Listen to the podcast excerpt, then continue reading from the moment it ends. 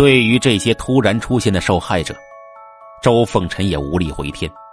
现在就算叫幺二零救护车开到山里直接拉走，也不见得救得回来。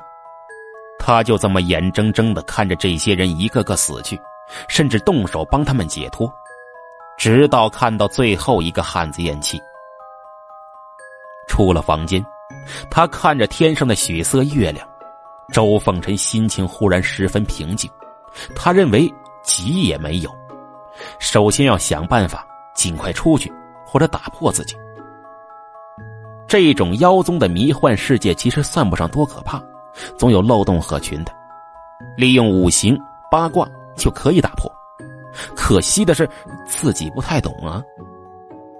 他坐在院子中间，仔细回想起以前老爹和周玲珑在一起时，他学到一点那可怜的奇门遁甲之术。哎呀，要是玲珑在这儿，估计要不着十分钟就出去了吧。他苦笑一声，看着四周，嘀嘀咕咕开了：乾、坎、艮、震、巽、呃、离、坤、兑，呃，休、开、生、死、惊、伤度，呃，景，呃，开、修、生三级门，坎水，呃，院外有条大河。哎呀，他妈的，不管了，试试看。周凤臣爬了起来，指着左左右右比比划划，最后指向最后一个房间的拐角，那里有一片土堆，不知是干什么用的。哎，正北艮宫属土，土生万物，嘿，哎，大吉大利，生门就是你了。说着，他跑了几步，一头撞在土堆之上。想象中的疼痛感并没有出现，但是一下子，好像从水里钻了出来。踉跄往前跑了几步，一抬头，嗯，有些懵了。这他妈又是个院子！我不是，不是我还在院子里吧？不对，院子不太一样了。嘎吱！正在这时，不远处的房门被人打开了，从里面出来了一个。穿着大裤衩的光头大肚子汉子，手上端个盆儿，正准备倒水。两人四目相对，瞬间愣住了。砰！水盆掉在了地上。元志，呃，老弟，哎，我擦你大爷的！我，啊，我你大爷呀你！周凤臣冲过去，上去就是一脚。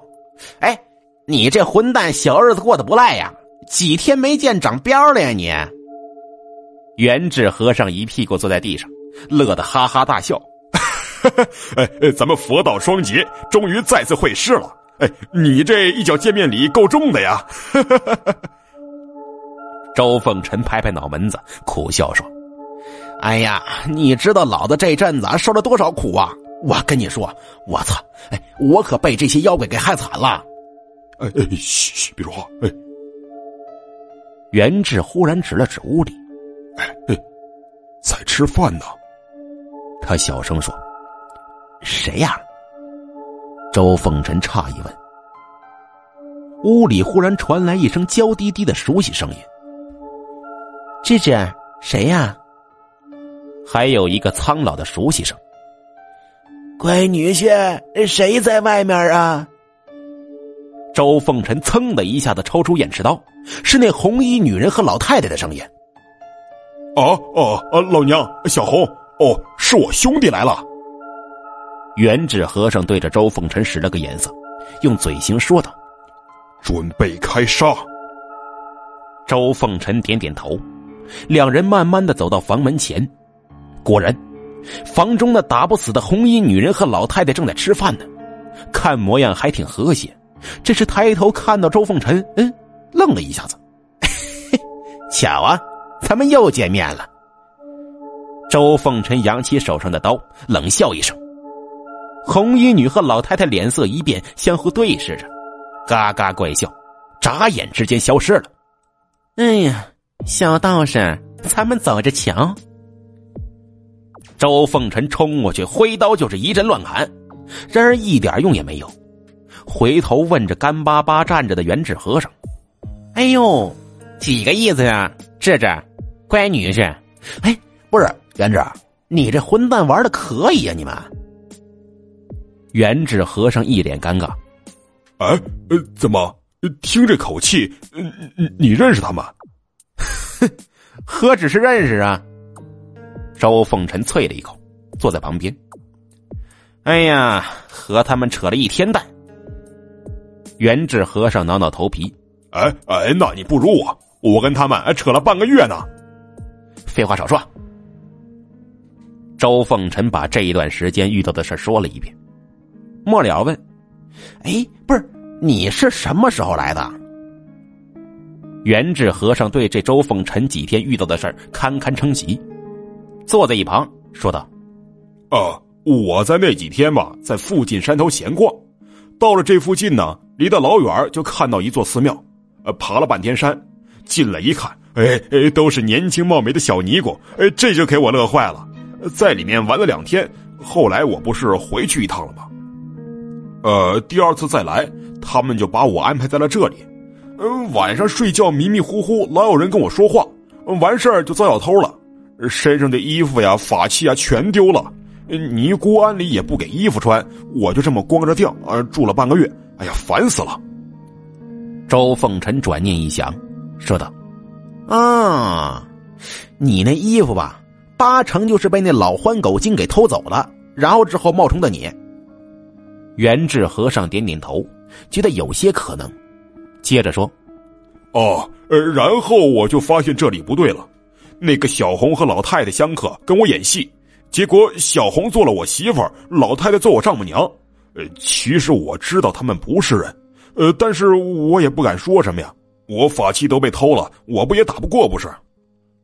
呃，又过了两天，哎，我旁边的房间里忽然住满了人，然后来了一群可怕的吸血尼姑，把他们全吸死了。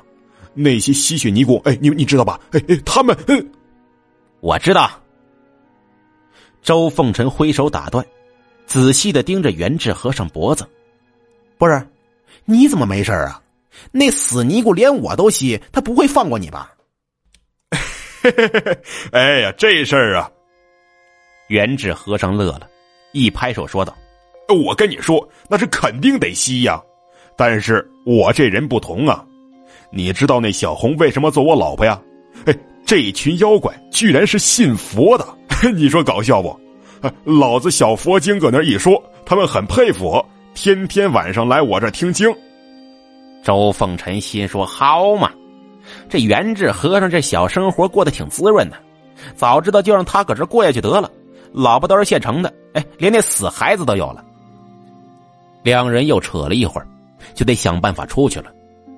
周凤臣忽然想起一件事问道：“哎，对了，你前天有没有在哪块拨弄几个小人啊？”哎，前天，元智和尚想了想，说：“呃，弄什么小人啊？我在玩臭虫啊！哎，对了，哎，玩的时候我好像还听到你喊我呢。”周凤臣站了起来：“不是，你快带我看看，我们哪儿玩的臭虫啊？咱们就从那儿出去。”元智和尚带着周凤臣出了门，到了院子里，中间有处草丛，草丛里有个奇怪的跟井一样的东西。但是不深，里面是一片平地。哦，就是这里。元智和尚指着井底，那天这里有三只奇怪的小虫子，我闲着无聊就捉弄着玩，哎，感觉挺有意思。然后我就听到你搁那儿喊我，呃，怎么了？有啥问题吗？太有问题了。周凤臣指着里面，哎，跳进去。呃啊！元智和尚晕乎乎说。呃，跳进去干嘛呀？这不神经病吗？让你跳你就跳。周凤臣摁着元智和尚往里塞，元智和尚猝不及防，一头钻了下去，随即眨眼之间消失了。嘿嘿，果然呢。周凤臣心里一喜，跟着往下跳去。他眼前一花，再出现时便到了一处断崖边上。现在正是晚上。旁边有座破庙，庙里长满了野草，应该是很久没人来过了。山门的门匾上隐约可见三个模模糊糊的大字：“水月庵。”